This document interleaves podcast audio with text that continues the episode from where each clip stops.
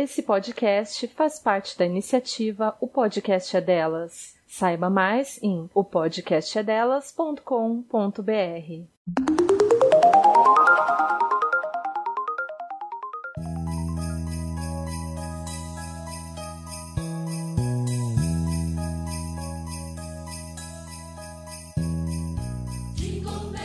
Feliz Natal, Mari!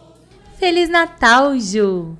E Feliz Natal para você que está aqui para mais uma temporada desse que é o podcast mais natalino de toda a internet. E uau, Ju, já são três anos! Nossa, Mari, nem me fala.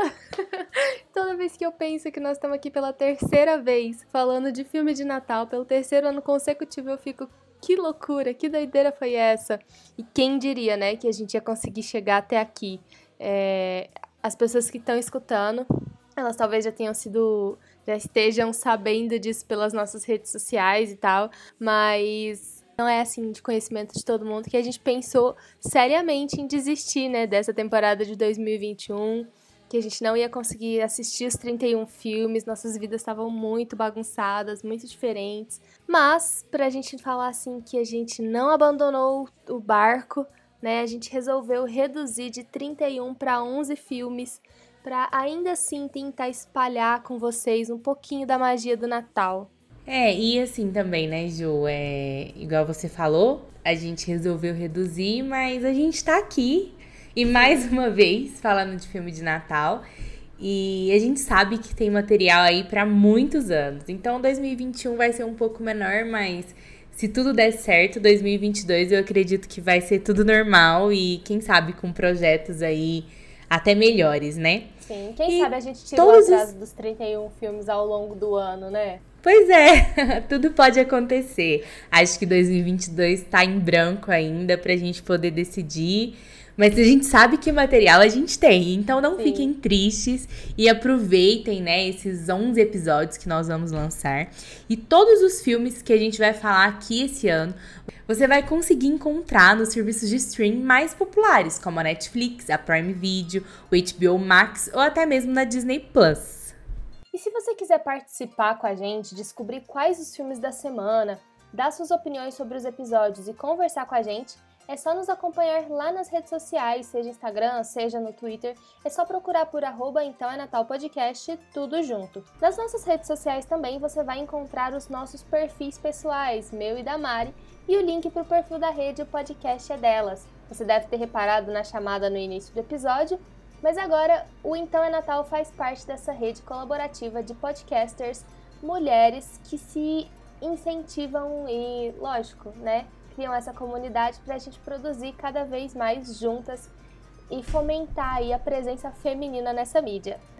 Mas vamos, vamos, vamos falar do que é importante, vamos falar de filme de Natal, vamos falar do filme de hoje, que é 10 horas para o Natal, um filme brasileiríssimo aí para abrir essa nova temporada. Mari, conta pra gente a sinopse. Nesse filme, 10 Horas para o Natal, a gente vai conhecer a história da família Silva, que tem como momento mais feliz do ano a festa de Natal. É tipo uma super tradição da família comemorar todo ano junto. Só que, né, no último Natal as coisas não saíram como eles desejavam, porque os pais, o casal Marcos e Henrique, os pais dessa família, eles se separam e a tradição é quebrada e a família começa a se dividir nessa época, tornando o Natal aquela coisa chata, sem graça e insuportável. E nesse ano, né, que a gente vai assistir aí no filme, a coisa começa a ser ainda pior, porque os pais se esqueceram de comprar os presentes dos filhos. E, gente, isso pode ser um trauma irreversível para Bia, que é a filha mais nova desse casal. Porque até hoje ela ainda acredita em Papai Noel. Então, imagina uma criança que acredita em Papai Noel não ganhando, né, o presente que pediu para ele.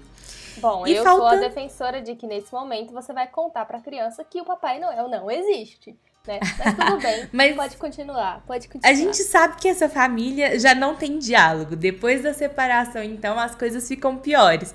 Acho que ninguém vai ter coragem de fazer isso, viu, Ju? Até porque quando a pequena Bia resolve chorar, sai de perto que ninguém aguenta. E faltando apenas 10 horas para o Natal, os irmãos Júlia, a pequena Bia, que não sabe que não vai ter presente, e o Miguel, eles tentam salvar essa festa. É, dizem, eles decidem fazer tudo sozinhos. Falam que vão fazer a festa, comprar os enfeites, as comidas, porque eles querem evitar o tio chato do pavê e ainda ver a família reunida. Então a gente tem aí um paralelo entre a busca desesperada e escondido da Bia pelo presente dela e a tentativa de fazer uma festa nesse dia para tentar reunir a família Silva de novo. Essa obra-prima natalina foi dirigida por Cris D'Amato, produzida e lançada em 2020 pela Paris Filmes nos cinemas. E hoje você consegue assistir esse filme na Amazon Prime. Bom, a nossa pergunta de sempre: o quão clichê é esse filme, Mari? Vamos direto ao ponto. Ju, ele tenta fugir um pouco do Natal americano. Uh, traz a gente mais pra nossa realidade, assim como a gente vê um pouco lá em Tudo Bem no Natal que vem. Sim. É, eu sinto um pouco esse clima do Brasil com as piadinhas, uh, com tudo de última hora, né? Essa decisão em cima da hora, o ir no supermercado, ir para 25 de março é, a loucura e a correria que é, porque a gente sabe que o Natal é sempre uma loucura e correria, até para no final dar tudo certo. A gente sempre deixa, esquece de alguém, tem que fazer alguma coisa de última hora. Mas ainda existe esse clichê do nosso Natal, que eu acredito que também é uma coisa que a gente vive em todos os natais, né? Dessas, dessa coisa norte-americana aí, né? Que a gente passa todo ano. Mas eu gosto uh, do clichê do filme, porque é o Natal brasileiro mesmo que a gente vê. Mas ele é clichê, não tem como falar que não. Não tem como falar que não é clichê, ele inclusive pega muita referência, né, desses filmes mais clássicos de Natal. Sim. É, o que você falou primeiro sobre ele trazer muitas coisas de um Natal norte-americano, é, foi inclusive a minha primeira crítica ao filme, né, e a minha principal crítica, na verdade. O filme ele é bem infantil, assim, né, no geral, ele é bem para você assistir com as crianças, é, dessa faixa aí de 8, 10 anos de idade, elas vão se divertir. Mas, e, e, eu até entendo, sabe, você trazer esses elementos, porque é o que as crianças, é o que o público-alvo está acostumado. Mas podia ter deixado mais brasileiro, né? Podia. Porque que roupas são essas, sabe? Roupa de frio no nosso Natal não faz sentido. Nenhum. Nesse ponto, o Tudo Bem no Natal que vem fez muito bem em abraçar, né, toda a brasilidade do nosso Natal. Sim. Mas o que esse filme para mim perdeu nesse ponto, ele ganhou ali na representação dos irmãos. Eu gostei muito deles como irmãos, assim, sabe? Me, me passou uma vibe bem, bem real mesmo. Uhum. Eles se atacando um ao outro, é, tendo a esperança de que eles sozinhos vão conseguir fazer o Natal acontecer, que tem, eles têm 50 reais, então eles vão conseguir comprar tudo pra ceia. E, ah, sei lá, eu achei fofo. Eu, eu confesso que eu vi o filme duas vezes. eu achei muito bonitinho. eu não consegui. Eu assisti só uma, mas eu gostei do filme também. Eu concordo com você em relação às roupas. Também foi uma coisa que eu falei. Eles dão uma super desculpinha de nossa, nunca fez frio em dezembro e esse ano tá super frio. O que tá é, acontecendo? Cola, Eles sabe? dão bem. Hã? Isso, essa desculpinha não cola, fica muito Não, ruim. eu. O Felipe assistiu comigo esse filme e ele falou assim para mim: Eu acho que eles devem ter gravado esse filme em uma outra época que realmente estava frio e eles precisaram colocar essa desculpa para poder falar para as pessoas porque eles estavam com roupa de frio. Sim, eu falei: pensei É, pode ser. Mas assim, realmente eu acho que não tem nada a ver. Eu nunca senti frio do jeito que eles estavam ali em dezembro. É, pode acontecer de chover perto do Natal e tudo mais. Esse frio é impossível. No Brasil a gente não tem isso, até porque a gente tá no verão, né? Começa a nossa, Super, no o nosso do verão ali. Então, não dá pra gente falar que tem frio. Realmente é uma super crítica do filme, eu também achei. Eu gosto também dos irmãos, igual você falou, é uma coisa muito real. Porque não existe irmão que o tempo todo tá sempre se abraçando, sorrindo e se beijando. Não tem isso. Né? A maioria das vezes você tá mesmo é brigando, discutindo, implicando o outro, mas ao mesmo tempo tem umas ideias mirabolantes que só o seu irmão topa entrar com você, sabe? É uma coisa que ninguém acredita em você, mas o seu irmão ele vai entrar. Nem que seja pra dar errado, mas geralmente aquela- ele topa tá com você. Isso é aquela solidariedade de irmão, assim, de quando você tá, tipo, a situação tá tão ruim, mas você ainda tem um ao outro ali, vocês acham que Sim. vão conseguir fazer dar certo. E aí no meio disso tem muita implicância, aí entram os problemas, e aí entra cada um com a responsabilidade que acha que tem sobre o outro. Enfim, eu achei, eu achei fofo, sabe? Mas se a gente for parar para olhar no micro, assim, totalmente surreal essas três crianças sozinhas em São Paulo na véspera de Natal, na 25 de março. Inclusive, Sim. o pesadelo que é a 25 de março no Natal bota qualquer desafio de filme norte-americano no chinelo, né? A 25 de março, Ju, é um pesadelo em qualquer época do ano. Na época do Natal, então, é muito pior, assim. É, eu fico pensando como essas crianças não se perderam uma das outras de uma forma muito drástica, sabe? Sim, eu fiquei Porque... preocupada com isso também.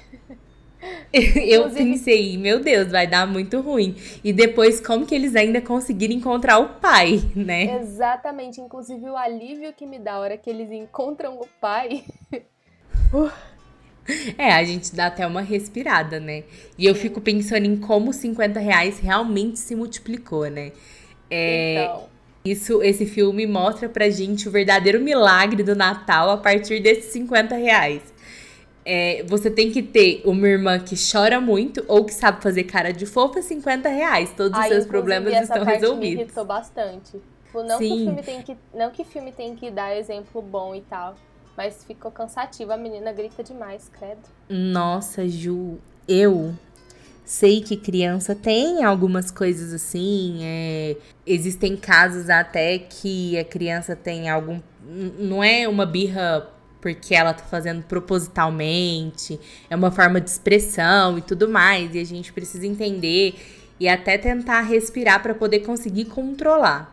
Mas quando eu percebo que a birra dela é totalmente proposital e ela é faz é, até aquela cara tipo, é porque eu sei que vai dar certo, me irrita demais também. E aí a minha paciência foi embora em um segundo. Sabe, minha vontade era passar o filme pra frente, mas como eu, eu não passei. sabia que horas a Bia ia acabar, eu fiquei com um pouco assim, né? Não, mas, eu, ai... eu peguei e fui passando, tipo aquele 10 segundos, sabe? Sei. Nem pensar, eu, eu não suporto birra na vida real, vou assistir birra em filme. E que é isso? a minha cabeça realmente doeu com aquela criança. A Bia é mimada mesmo. E a gente percebe isso uh, na diferença de tratamento com esses filhos, né? É uma outra. Eu acho que talvez é uma crítica do próprio filme pra gente poder enxergar. Como a Como... irmã mais velha de três, eu me identifiquei muito com a Júlia, sabe? Com as atitudes dela, com a forma como ela uhum. se colocou. Eu vi a Juliana criança ali. É, ela tem uma responsabilidade muito grande, né? Que não deveria ser dela. Sim. É, a separação dos pais não foi da melhor forma. A gente consegue perceber isso. Existe ali uma mágoa, um, um afastamento. Eles não conseguem conviver bem nem pelas crianças. Não é uma coisa nem assim. ainda tinha muita coisa ali no meio, né, da relação deles. Sim. E aí é, você percebe quanto isso realmente afeta aquela menina, porque ela não é ouvida. A Júlia, ela é, ela é muito ignorada, sabe? E ela tem que tentar resolver todas as situações. Ela que parece adulta, até quando o pai encontra ela, é, ela que, ela que precisa mediar. resolver os problemas. Oi? É, é, bem triste essa parte mesmo. A gente vê é. ela então, eu, eu fiquei, responsabilidade, né?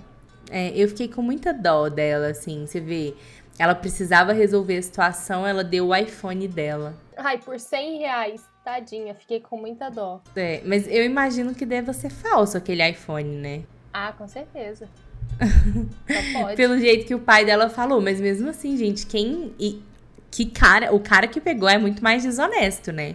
Inclusive, Pagar 100 reais detalhe, no iPhone. Inclusive, detalhe, eu comecei a estudar chinês em julho né? Julho desse. Não, em agosto desse ano. E eu entendi o que, que o chinês do filme fala.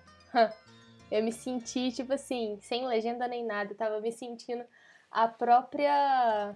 A, a própria chinesa, sabe? Eu tava.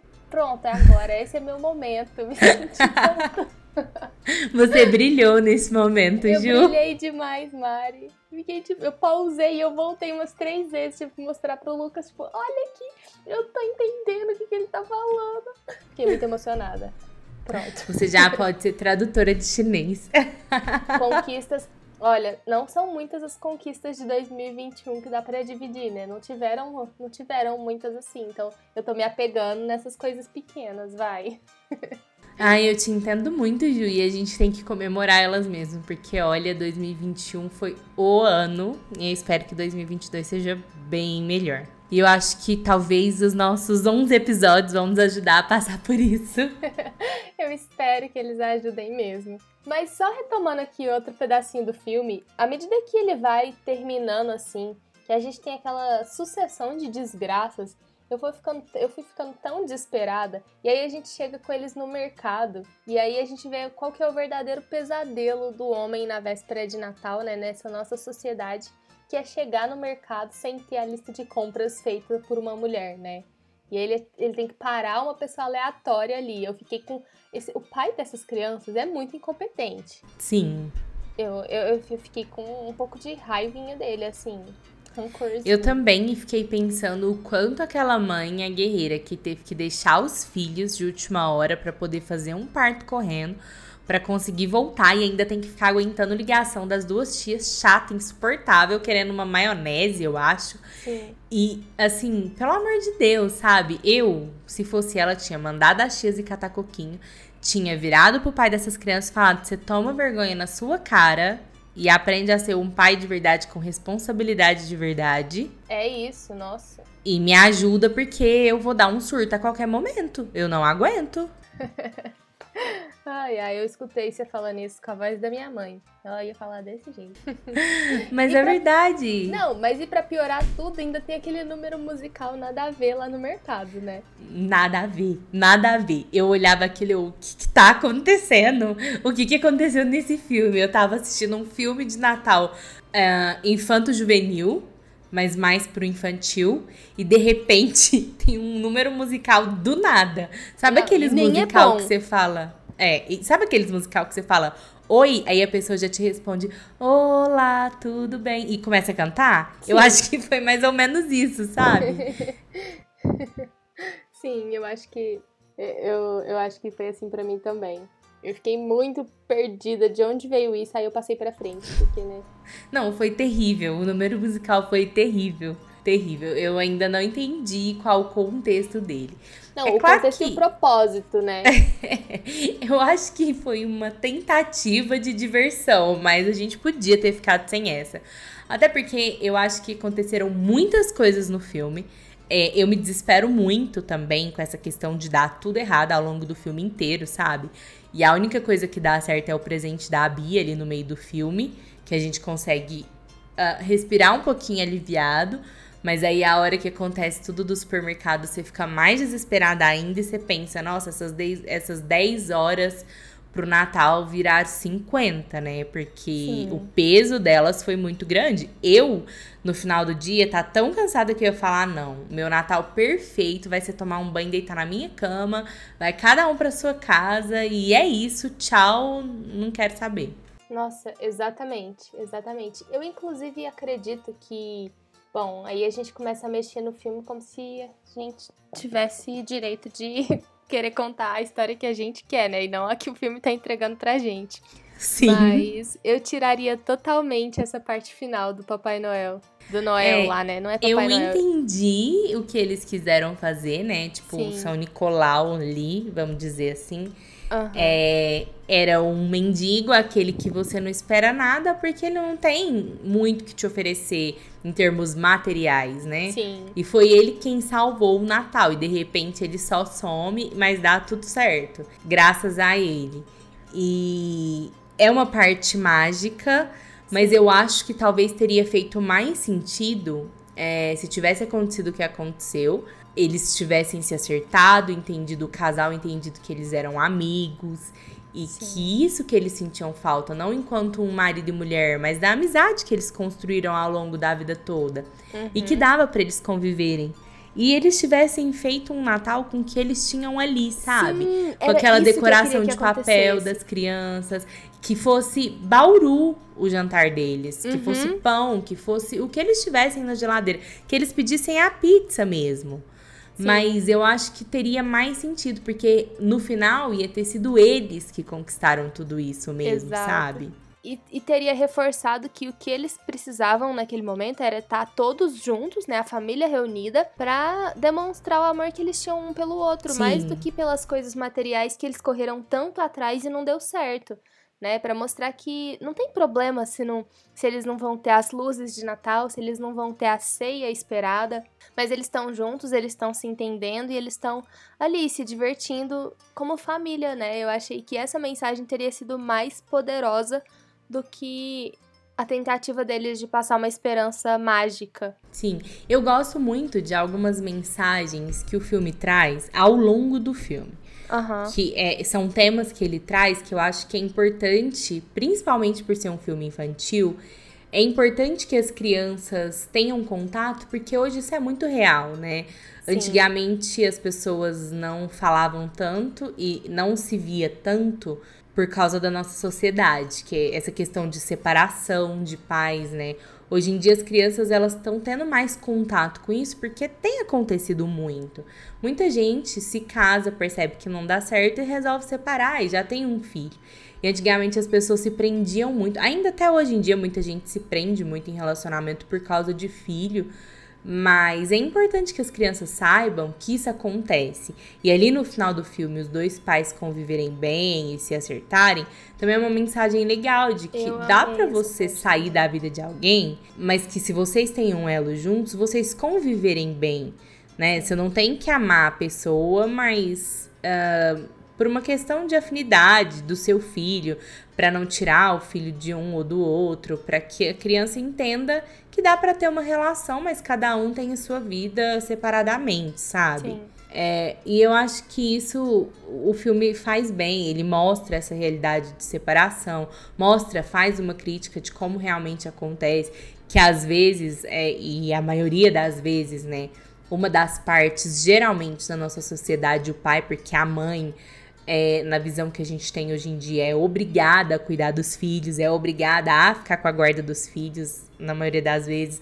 É a mãe que tem que dar conta de tudo, né? E o filme mostra o quão um pai relapso pode atrapalhar também, porque trouxe toda uma responsabilidade para uma filha que não precisava dessa responsabilidade nesse momento. Uma mãe que estava desesperada tendo que trabalhar e um pai que sequer se lembrou de comprar aquilo que a mãe pediu sabe? É, e Coisas que ela não simples. precisaria ter pedido, né, talvez. Não, ela não precisaria. Ele podia ter feito isso, ele podia ter chegado e perguntado: "Você sabe o que os meus filhos querem de presente?" Exatamente. Pode deixar que eu vou cuidar dessa parte. Sabe, ser presente mesmo, né? E a gente percebe que é isso que as crianças queriam, só presença, apesar de ter essa questão do material e tudo mais, na criança que é menor, que é a Bia, a gente vê que eles sentiam falta dessa questão da união mesmo, que eles tinham antes, mas que já não existia mais por causa da quantidade de briga, por causa do relapso do pai. Esse pai realmente, para mim, ele é a representação da maioria dos pais brasileiros que ou se separam ou simplesmente não querem saber dos filhos quando não tem um relacionamento com a mãe, sabe? Uhum. E às vezes até os pais que têm um relacionamento com a mãe, mas não estão nem aí, deixa tudo em cima dela. Sim.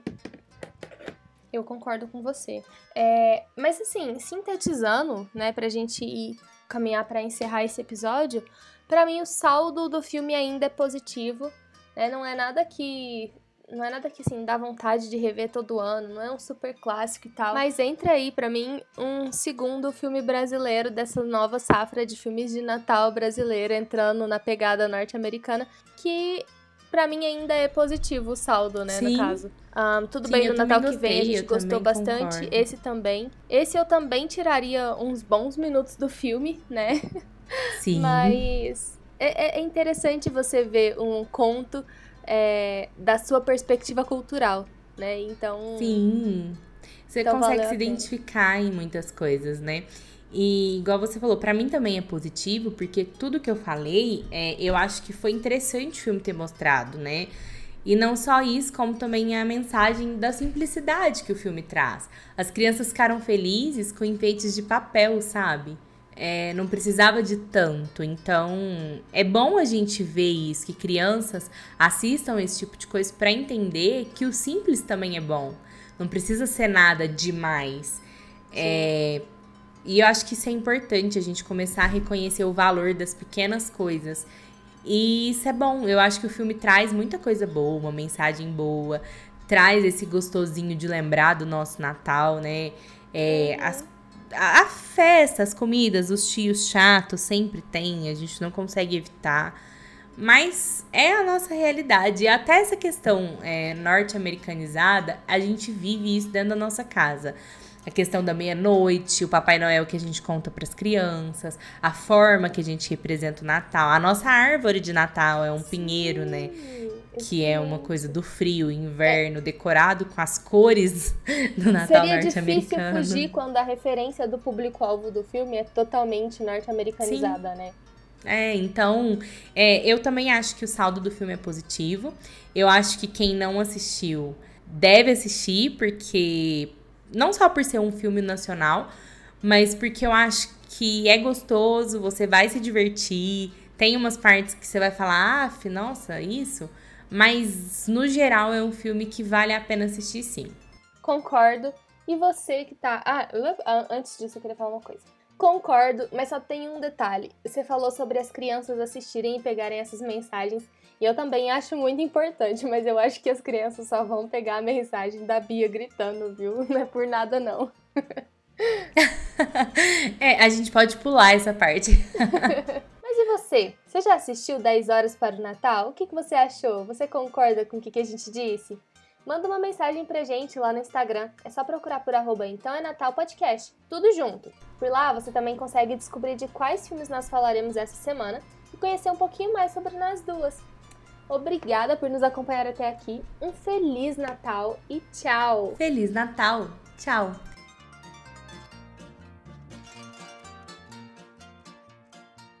Esse podcast foi criado e produzido por Juliana de Mello e Mariana Diniz. A edição de áudio é de Euler Félix. Muito obrigada, Euler! Você ouviu um programa participante da rede Podcast é Delas, uma iniciativa que fornece toda a infraestrutura necessária para mulheres hospedarem e publicarem os seus podcasts. Para fazer parte, entre em contato conosco através do site opodcastadelas.com.br ou através das nossas redes sociais, como arroba o podcast é Delas.